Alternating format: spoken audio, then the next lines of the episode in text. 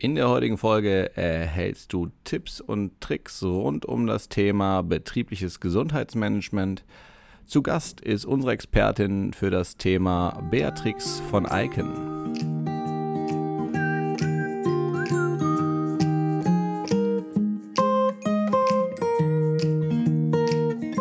Du hörst Zufrieden arbeiten, den Podcast für Personaler und Entscheider im deutschen Mittelstand. Wir unterstützen dich dabei, dein Unternehmen durch mehr Zufriedenheit am Arbeitsplatz nachhaltig erfolgreich zu machen.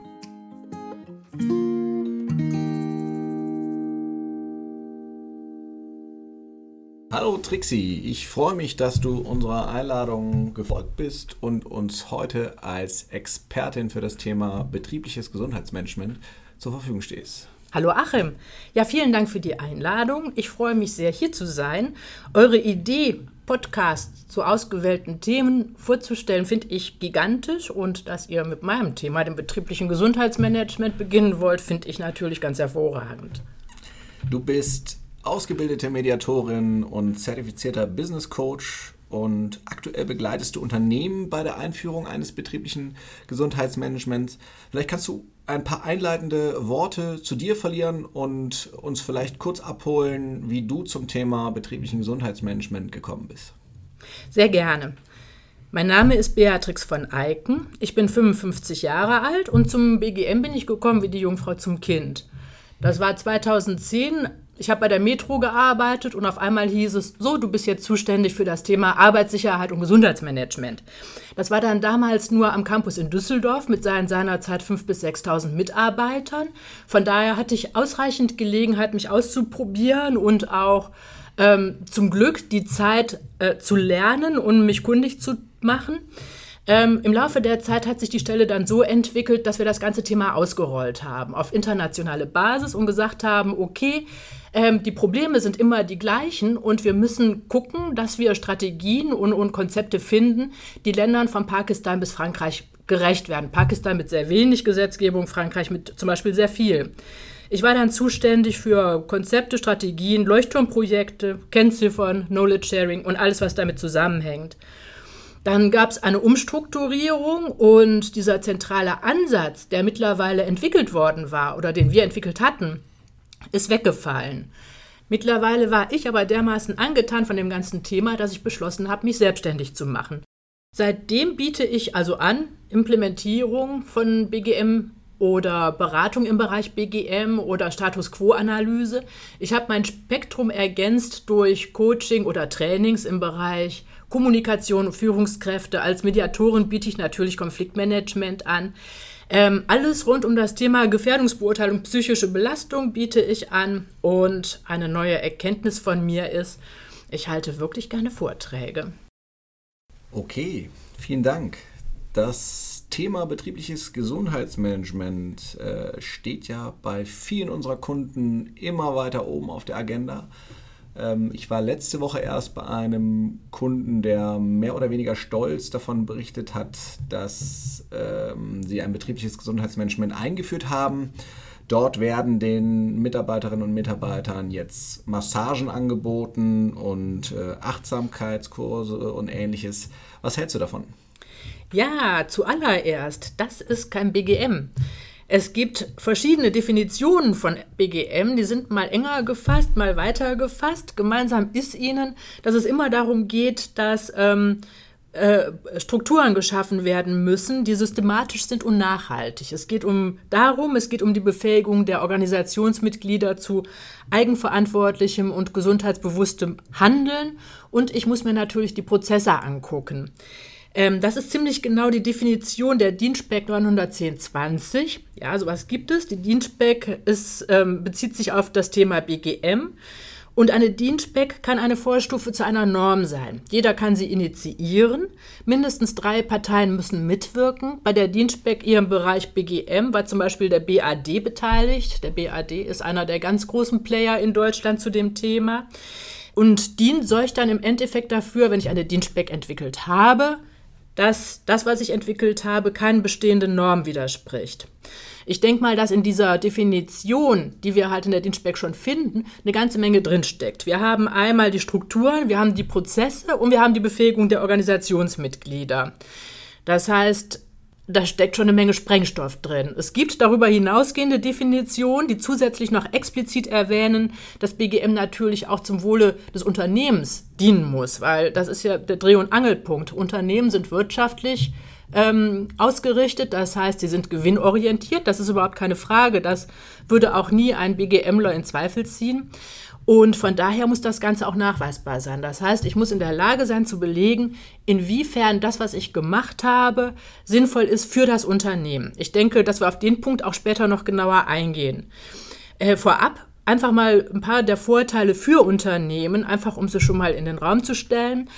Da zählen natürlich zu Mitarbeiterbindung, Schaffung von Loyalitäten, Erhalt der Arbeitskraft, Motivierung von Mitarbeitern, Absentismus, Präsentismus.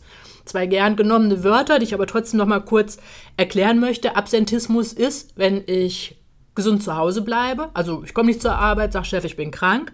Präsentismus ist, wenn ich krank zur Arbeit komme, also eigentlich zu Hause bleiben sollte, weil ich eh nicht wirklich leistungsfähig bin, im Zweifel Fehler mache und ja, gegebenenfalls Kollegen anstecke. Äh, auf jeden Fall sind die Kosten von Absentismus und Präsentismus gigantisch. Das geht in die Milliarden. Und Ziel von BGM ist hier natürlich auch ein Hebel zu sein. Das heißt also, was, was wollen wir mit BGM? Wir wollen eine geringere Fluktuation, wir wollen Gesunderhaltung, wir wollen Erhalt der Arbeitsfähigkeit der Mitarbeiter, ist nochmal was anderes als Gesunderhaltung. Ähm, hierunter fallen dann natürlich auch das altersgerechte Arbeiten und das alternsgerechte Arbeiten. Stichwörter hier, demografischer Wandel.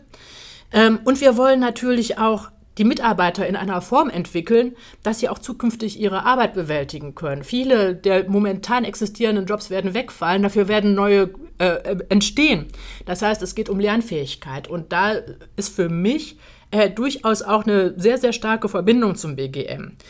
Wenn wir uns all das jetzt angucken, die Ziele, die Umsetzung durch Schaffung von Strukturen und Prozessen, die Befähigung von, Arbeits, äh, von, von, von Arbeitnehmern, dann ist BGM natürlich nicht mehr und nicht weniger als Organisationsentwicklung und Persönlichkeitsentwicklung. Dafür brauche ich natürlich einen verbindlichen Rahmen. Ich kann damit nicht einfach so anfangen, sondern ich muss mir eine Strategie überlegen. Im Idealfall äh, implementiere ich das BGM auch in der Unternehmensstrategie. Die Geschäftsführung muss so 100 Prozent dahinter stehen, die Führungskräfte müssen dahinter stehen. Das heißt, es sind viele Schritte notwendig, um BGM wirklich in ein Unternehmen zu bringen. Und um jetzt um auf deine eigentliche Frage zurückzukommen, einzelne Kurse sind Bestandteil eines BGM, jawohl, natürlich, weil wenn ich zum Beispiel vorhabe, meine, meine, meine Mitarbeiter widerstandsfähiger zu machen, dann werde ich vielleicht einen Resilienzkurs anbieten. Das heißt, da kommen diese Kurse ins Spiel. Aber das ist keine Strategie. Und sie gehören auch, sie, das gehört dann zu dem, was man BGF nennt, also betriebliche Gesundheitsförderung. Und hierbei handelt es sich dann oft um Einzelaktivitäten. Und solche Einzelaktivitäten hältst du für eher schwierig? Also ich denke mal, man kann das machen. Man kann damit starten und wenn man das sowieso schon macht, dann, dann guckt man halt einfach, was man damit anfängt. Ich empfehle an dieser Stelle meinen Kunden, die so vorgehen möchten oder schon so angefangen haben, dass, ähm, dass man sich die Kurse genau angucken soll. Weil geht darum, halt auch Frustration zu vermeiden. Der Unternehmer soll nicht umsonst irgendwelche Kosten ausgeben für Kurse, die in der Belegschaft nicht ankommen. Ähm, das heißt, der Unternehmer wird sich dann irgendwann fragen, wieso gebe ich überhaupt dieses Geld aus, wenn die, die Kollegen das überhaupt nicht annehmen. Und der Witz ist, die Mitarbeiter sehen es genauso. Die fragen sich, wieso gibt er das Geld aus, weil das wollen wir ja gar nicht, das interessiert uns gar nicht. Das heißt, die Kurse sollten wirklich bedarfsgerecht ausgewählt sein und die Wirksamkeit sollte überprüfbar sein. Dafür muss ich natürlich dann vorab die Ziele definiert haben oder wenn ich schon angefangen habe, sollte ich mir im Laufe der Zeit die Ziele überlegen. Und was Ziele betrifft, da sollten wir später auch nochmal drüber sprechen. Hier sollte jetzt nicht einfach nur die, die Krankenquote genommen werden. Also ich, ich, wenn ich jetzt sage, okay, das Ziel von allen meinen Maßnahmen ist, dass ich ein Prozent weniger Krankentage haben möchte, dann ist das relativ heikel. Ähm, von daher, da muss ich mir genau Gedanken darüber machen, wie so ein Ziel definiert werden kann. Zusätzlich ist es natürlich wichtig, das Angebot, das ich mache, zu kommunizieren. Und gerade an dieser Stelle läuft unglaublich viel schief. Also gerade hier, wo man denkt, ach, wir haben das Richtige für unsere Belegschaft, wir haben, wir haben vorher befragt, wir haben alles geklärt. Das heißt, das wird jetzt richtig laufen. Und man macht nur den Aushang am schwarzen Brett oder kommuniziert mal kurz am Intran, im Intranet. Äh, das reicht nicht. Also Kommunikation ist wirklich ein Dreh- und Angelpunkt und ohne saubere Kommunikation wird BGM auf jeden Fall scheitern. Also das kann ich so einfach mal blind versprechen. Das zeigt jetzt, wie weit gefasst BGM ist. Wenn man sich dafür entscheidet, ist es auf jeden Fall ein Prozess, der alle Unternehmensbereiche durchdringt und sich auch sehr aktiv auf die Unternehmenskultur auswirkt. Wenn wir jetzt von den Einzelaktivitäten weggehen, hört sich das ja nach einem unglaublich umfassenden Thema an. Äh, ich könnte mir vorstellen, dass das Wissen ganz schön abschreckend auf einzelne Unternehmen wirken könnte. Ja, ja, ja, wie schon gesagt, also letztendlich bedeutet BGM Persönlichkeits- und Organisationsentwicklung. Du schaffst nachhaltige Strukturen, die wirken und die sollen sich auch auswirken, und zwar über das betriebliche Umfeld ja auch hinaus. Das heißt jetzt nicht, dass ich direkt alles umkrempeln muss oder das Unterste nach oben äh, äh, kehren muss oder dass ich jetzt als Berater ins Unternehmen komme und sage, okay, stopp und wir, wir, wir, wir fangen ganz von vorne an. Das alles ist es nicht. Ich kann ganz klein anfangen. Und davon bin ich persönlich auch ein großer Fan. Also ich denke mal, BGM ist auf Dauer angelegt. Das heißt, es ist kein Sprint, es dauert. Und ich brauche einen unglaublich langen Atem. Ich brauche wirklich Durchhaltevermögen. Und dann ist es gut, wenn ich im Kleinen anfangen kann und wirklich Schritt für Schritt vorgehe, mich immer wieder auch versichern kann, dass ich alle mitgenommen habe, dass alle auch von dem überzeugt sind, wobei alle ist relativ. Man wird nie alle überzeugen, aber vielleicht dann doch die meisten. Aber dass man wirklich so viele Mitarbeiter wie möglich mitnimmt und auch immer wieder verständlich macht, was Ziel ist. Wenn ich also sage, okay, wir fangen mit einem Kurs an, sollte ich mir darüber klar werden, was ich erwarte. Dann sollte ich abklären, ob sich meine Erwartungen durch das Angebot, das ich machen möchte, erfüllen lasse. Dafür muss ich Bedarfe ermitteln, mit den Mitarbeitern sprechen und genauer hingucken. Was ist das Thema? Und das muss ja jetzt gar nicht gigantisch groß sein. Das kann ja wirklich ein Einzelthema dann auch sein. Gibt es eine Abteilung mit einem außergewöhnlich hohen Krankenstand? gibt es Mitarbeiterbefragungen, die Aufschluss über aktuelle Tendenzen geben. Ich kann alles einbinden, was an Informationen sowieso schon vorliegt.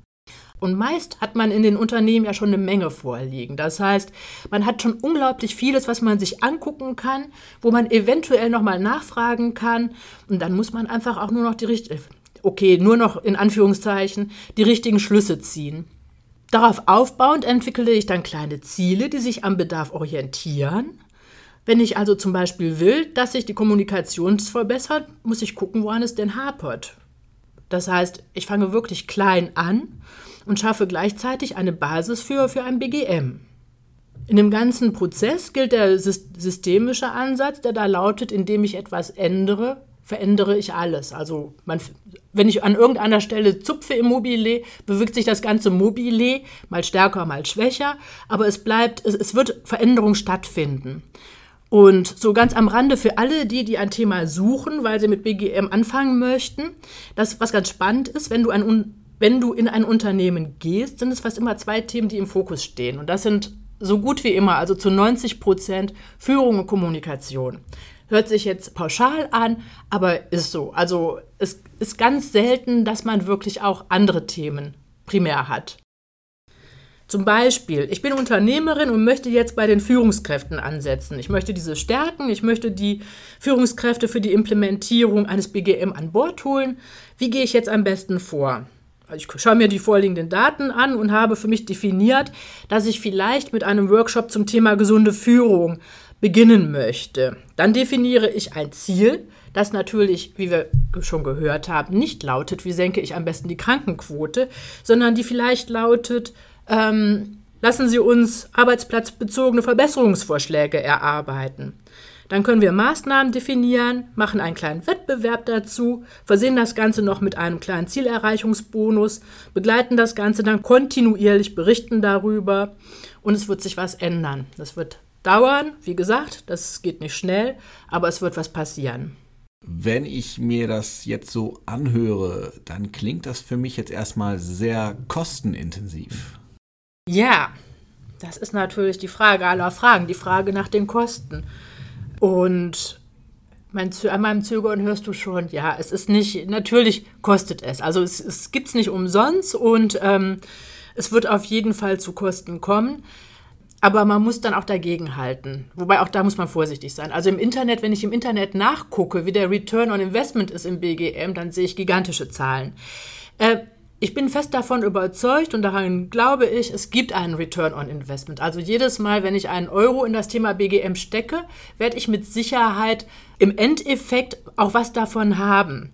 Das passiert halt einfach auch aufgrund der Ziele, die ich ja habe, die da liegen im Bereich Verringerung der Fluktuation, alternsgerechte Gestaltung von Arbeitsplätzen, so dass ich halt vermeide, dass ältere Mitarbeiter krank werden, ähm, natürlich auch jüngere, ähm, äh, indem ich halt Mehrwert schaffe fürs Employer Branding und die Verbesserung der Kommunikation und der Unternehmenskultur in den Fokus stelle. Dadurch werde ich natürlich auch indirekte Gewinne generieren. Das dauert, wie gesagt. Das geht nicht ganz so schnell, aber das wird auf jeden Fall passieren. Das wird sich, Maßnahmen werden sich niederschlagen. Und hier ist eben auch Auftrag des BGM, die entsprechenden Kennziffern zu definieren. Das ist eben halt wirklich auch eine der Kernaufgaben, nämlich nachvollziehbar zu machen, inwiefern sich das Thema wirklich rechnet. Abgesehen davon gibt es aber auch Fördermöglichkeiten. Einmal kann das Unternehmen für jeden Mitarbeiter pro Jahr 500 Euro ausgeben. Die sind dann lohnsteuer- und sozialversicherungsfrei. Diese 500 Euro können ausgegeben werden für Maßnahmen der betrieblichen Gesundheitsförderung, also jener einzelnen Kurse, über die wir vorhin ja schon gesprochen haben und der Verbesserung des allgemeinen Gesundheitszustandes. Da sind allerdings gewisse Kriterien zu beachten. Hier muss man sich dann noch, da, da muss man auf jeden Fall nochmal nachgucken. Also ich kann jetzt nicht einfach einen Kurs anbieten und davon ausgehen, dass der dann sozialversicherungs- und Steuer, lohnsteuerfrei ist.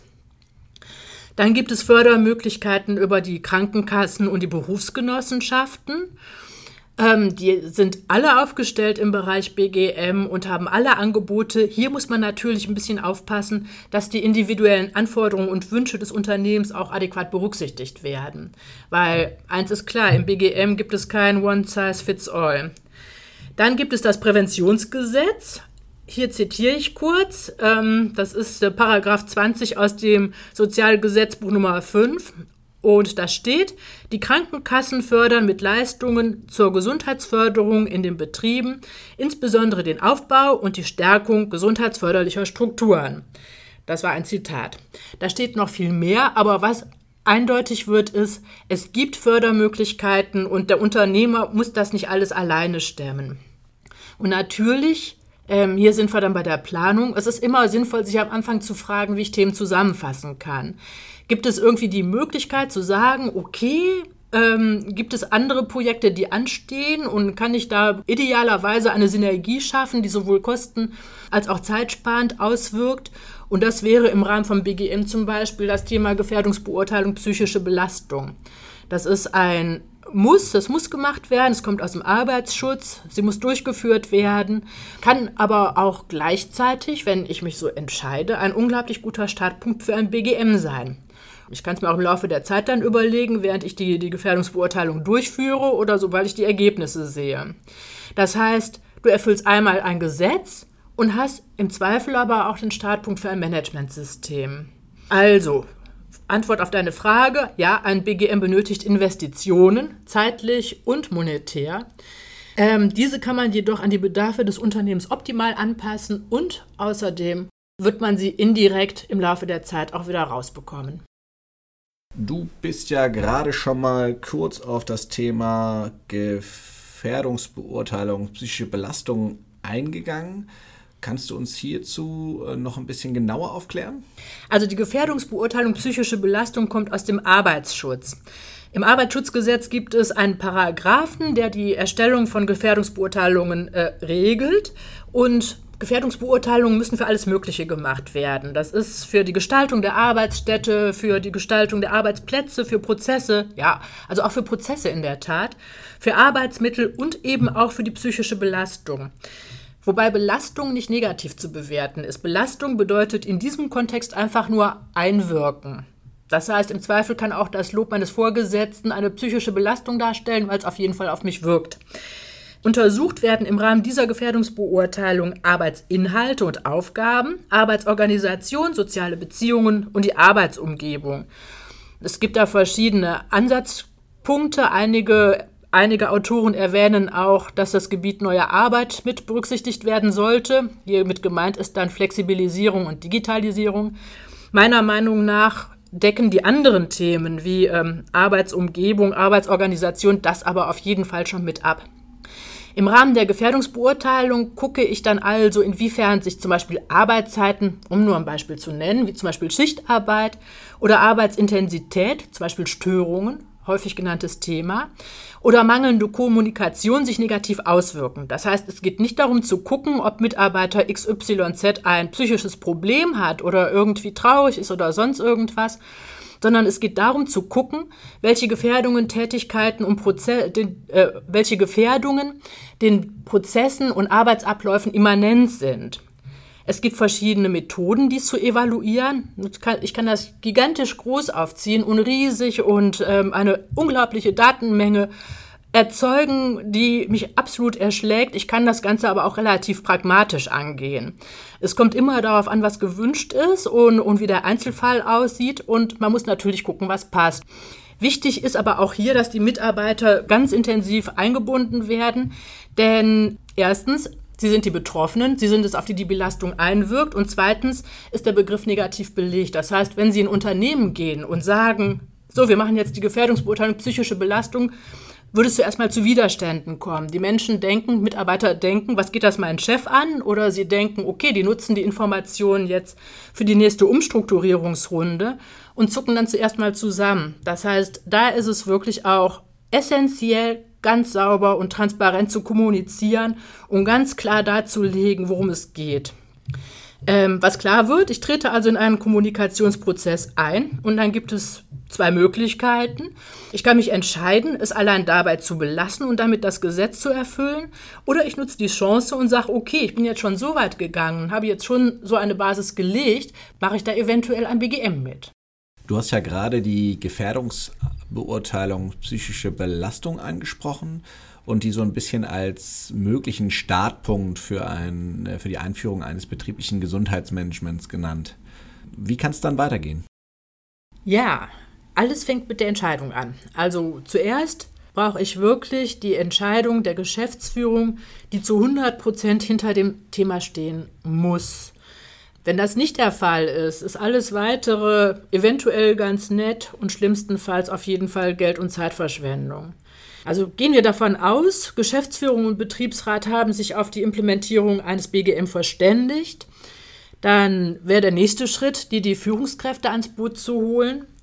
Es wäre die Frage, inwieweit man die, die Unternehmensstrategie auch ausrichtet auf ein BGM oder zumindest in der Unternehmensstrategie das Thema berücksichtigt. Ich sollte einen Arbeitskreis bilden mit den entsprechenden Multiplikatoren, die eh im Betrieb vorhanden sind. Da wären ja Betriebsrat, da wären Betriebsarzt, die Fachkraft für Arbeitssicherheit, äh, Schwerbehindertenvertretung. Ich kann natürlich auch überlegen, ob eventuell der eine oder andere interessierte Mitarbeiter mit an Bord genommen wird. So habe ich dann die Multiplikatoren, die das Thema auch nach innen tragen. Ganz wichtig. Da muss ich natürlich meine Mitarbeiter informieren. Ich muss entsprechende Maßnahmen anbieten, seien das jetzt Workshops oder Trainings oder Vorträge.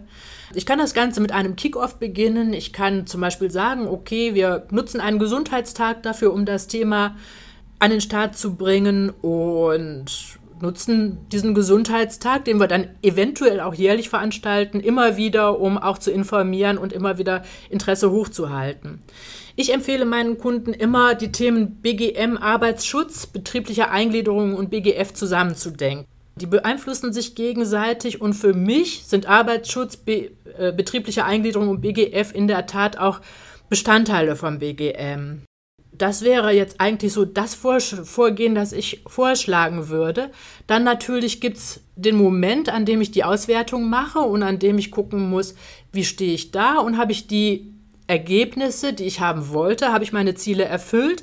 Wenn nicht, woran ist es gescheitert? Wo muss ich nachbessern? Und dann in einen kontinuierlichen Verbesserungsprozess eintreten. Wo siehst du auf diesem Weg zur Einführung eines betrieblichen Gesundheitsmanagements die größten Hindernisse? Was sind da deine Erfahrungswerte? Das allergrößte Hindernis ist, denke ich, auf jeden Fall das Thema Information. Viele Unternehmen haben das Thema noch nicht für sich entdeckt. Teilweise hängt es wirklich auch damit zusammen, dass vollkommen falsche Ideen damit assoziiert werden. Viele Unternehmer sehen dann natürlich auch die Kosten und in den ganz kleinen Unternehmen, mit denen ich bisher gesprochen habe, gibt es fast immer auch so die Einstellung, ach, vom Unternehmer, ach, ich verstehe mich so gut mit meinen Mitarbeitern, die brauchen gar nicht mehr. Dann gibt es die anderen Unternehmen, wo der Draht zwischen Geschäftsführung und Unternehmer äh, äh und Mitarbeiterschaft gar nicht existiert. Ja, okay. Da wird es auch nie zu Investitionen kommen.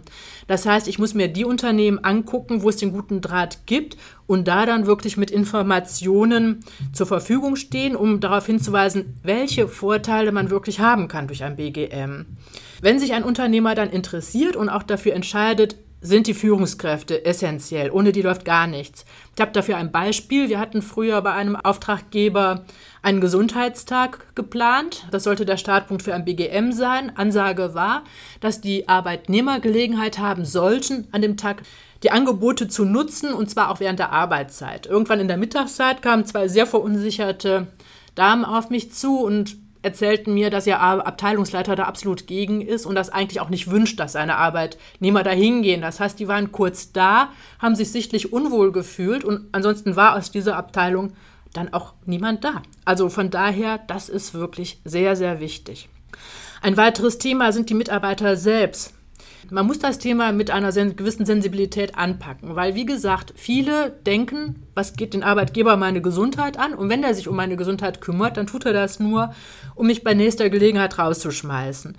Ich muss wirklich immer wieder auf das Thema Kommunikation kommen, ich, weil man hier ganz schnell ganz viel auch kaputt machen kann. Äh, ich muss vorsichtig sein und ich muss mit Sensibilität vorgehen und wirklich klar machen, wo die, wo die Vorteile für die Mitarbeiter liegen. Das heißt, ein wichtiger Faktor oder vielleicht der wichtigste Faktor für die erfolgreiche Einführung eines betrieblichen Gesundheitsmanagements ist die Kommunikation? Kommunikation ist unglaublich wichtig. Also ich empfehle meinen Kunden, ihre Mitarbeiter auf jeden Fall auf dem Laufenden zu halten. Es geht immerhin um die Gesundheit und wie gesagt, nicht nur die Unternehmer denken häufig, das ist doch Privatsache, sondern auch die Mitarbeiter selbst denken, das ist doch Privatsache. Wieso mischt der sich denn jetzt da ein?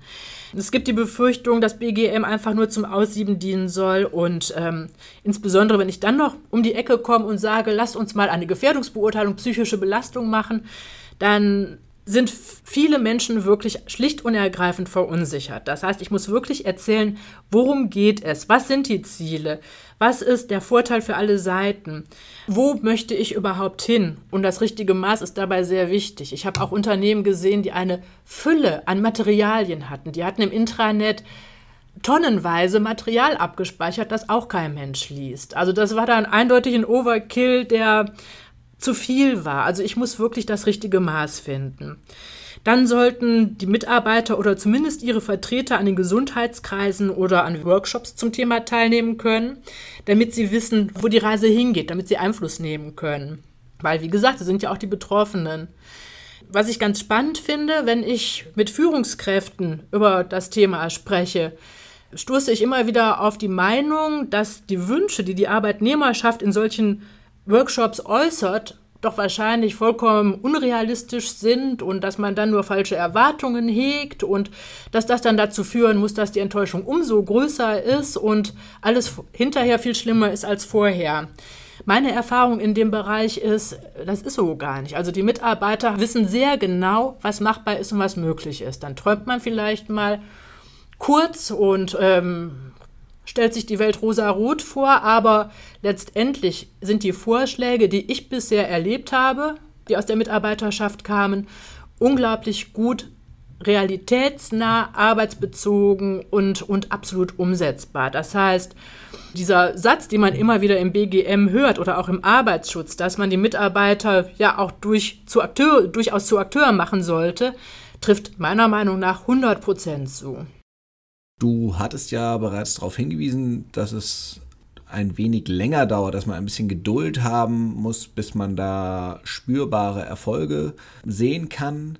Nach deiner Einschätzung, wie lang, wie viel Geduld muss ein Unternehmen aufbringen, bis das Ganze spürbar erfolgreich ist?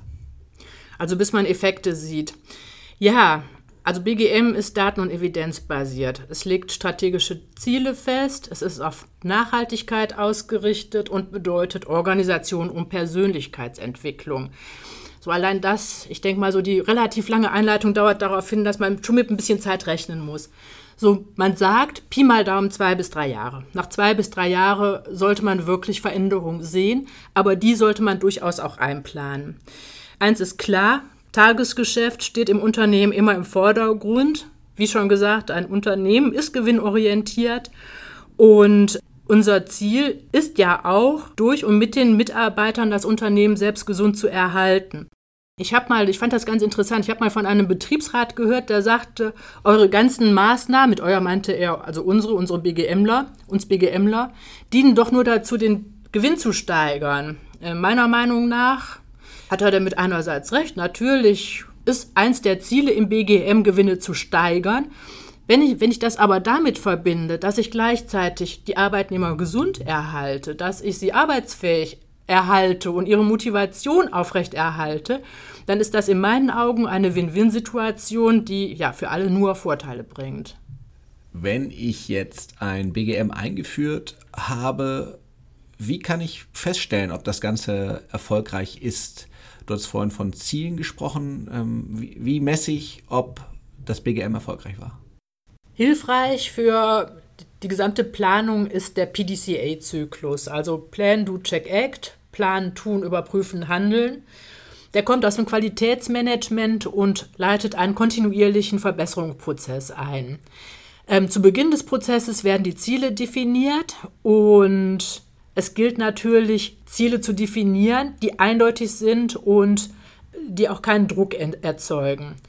Hier nochmal kurz zur Krankenquote. Wenn, wenn ich zum Beispiel sage, okay, ich will die Krankenquote senken, dann kann das natürlich dazu führen, dass die Leute krank zur Arbeit kommen, um Ziele zu erreichen und das ist natürlich nicht zielführend. Es gibt aber verschiedene Kennziffern, die man sich durchaus angucken kann. Wenn ich zum Beispiel eine Mitarbeiterbefragung gemacht habe, liegt es nahe, diese Ergebnisse sich anzusehen und eventuell eine neue Mitarbeiterbefragung zu machen, um zu gucken, wie sich die Zahlen verändert haben. Vielleicht gibt es im Unternehmen auch den Arbeitsbefähigungsindex, den ich persönlich sehr schön finde, aber es ist ein sehr zeit- und kostenintensives Tool. Aber es ist wirklich schön. Bei einem Kunden haben wir einfach mal damit angefangen, dass wir gesagt haben, Ziel ist die Erfüllung der entsprechenden Gesetze.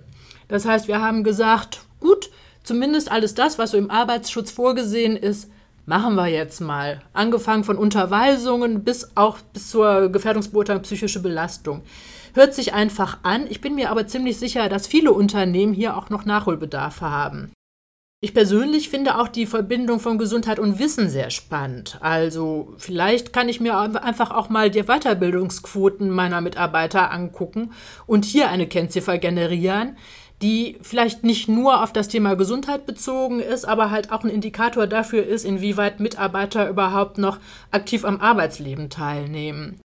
Wenn ich mich in meinen Unternehmen umsehe und wenn ich gucke, was ich habe, werden sich die passenden Kennziffern mit Sicherheit ergeben. Frage ist hier immer, wie schon erwähnt, welche Ziele werden verfolgt.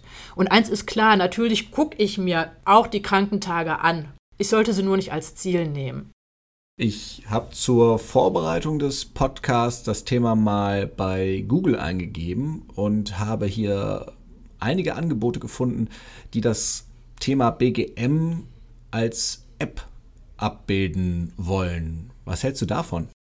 Spannend, äh, aber unmöglich. Also Digitalisierung unterstützt BGM mit Sicherheit. Also es gibt viele Sachen, die wirklich sinnvoll sind und die, die, die gut in ein BGM reinpassen, aber BGM kann nicht ausschließlich digital sein. Wir haben gesehen, dass es um ein Miteinander geht. Wir haben gesehen, es geht um Kultur, um Arbeitsatmosphäre und Kommunikation. Und das kann ich nicht auf rein digitaler Weise realisieren. Das wäre, denke ich mal, ein Widerspruch in sich. Was würdest du jetzt einem Unternehmen empfehlen, das sich auf die Fahne geschrieben hat, äh, die Arbeitszufriedenheit der eigenen Mitarbeiterinnen und Mitarbeiter durch ein BGM zu erhöhen. Wenn der Unternehmer sich dafür entscheidet, dann hat er jetzt zuerst mal die Qual der Wahl. Er googelt das, wie du es vorhin selbst auch gesagt hast, wird feststellen, der Markt ist unüberschaubar, der wächst kontinuierlich. Es gibt die paar großen BGM-Player, die deutschlandweit tätig sind und ansonsten gibt es alles Mögliche. Meine Empfehlung ist, okay, es gibt die Berufsgenossenschaften, die Informationen anbieten. Es gibt die Krankenkassen, die die vieles anbieten. Wobei, wie gesagt, hier nochmal der Hinweis, BGM muss auch aufs Unternehmen abgestimmt sein. Von daher ist es vielleicht dann auch mal immer wieder ganz spannend, externe Berater zu fragen, wie zum Beispiel mich. Wichtig ist meiner Meinung nach aber auch im eigenen Unternehmen Grundlagenwissen aufzubauen. Und das ist aus folgenden Gründen wichtig. Nur wenn ich dieses Grundlagenwissen habe, habe ich einerseits im Unternehmen die Möglichkeit, das Thema auch intern repräsentiert zu haben. Ich brauche die interne Repräsentanz auch, damit derjenige mein Angebot überhaupt auch evaluieren kann. Es gibt, wie gesagt, so viele Angebote. Nur der interne kann dann wirklich auch sagen, okay, das taugt oder das taugt nichts, wenn er mit dem entsprechenden Wissen ausgestattet ist. Vielen Dank, Trixie, für diese umfassende Einführung in das Thema betriebliches Gesundheitsmanagement. Ich habe viel gelernt. Ich hoffe, das geht unseren Hörern ähnlich. Falls ihr Fragen rund um das Thema BGM habt, findet ihr die Kontaktdaten von Beatrix von Eiken in den Show Notes. Ihr könnt aber eure Fragen auch gerne per E-Mail an podcast.consulimus.de äh, schicken. Wir leiten diese dann gerne weiter. Ansonsten verbleibt mir noch, mich für euer Interesse zu bedanken und fürs Zuhören. Bleibt gesund. Das war Zufrieden arbeiten. Wenn dir der Podcast gefallen hat, freuen wir uns sehr über eine 5-Sterne-Bewertung. Darüber hinaus sind wir offen für Kritik, Kommentare und Anregungen. Schick uns hierzu doch einfach eine Mail an podcast.consulimus.de. Am meisten aber freuen wir uns über eine persönliche Weiterempfehlung und wenn du auch bei der nächsten Folge wieder einschaltest.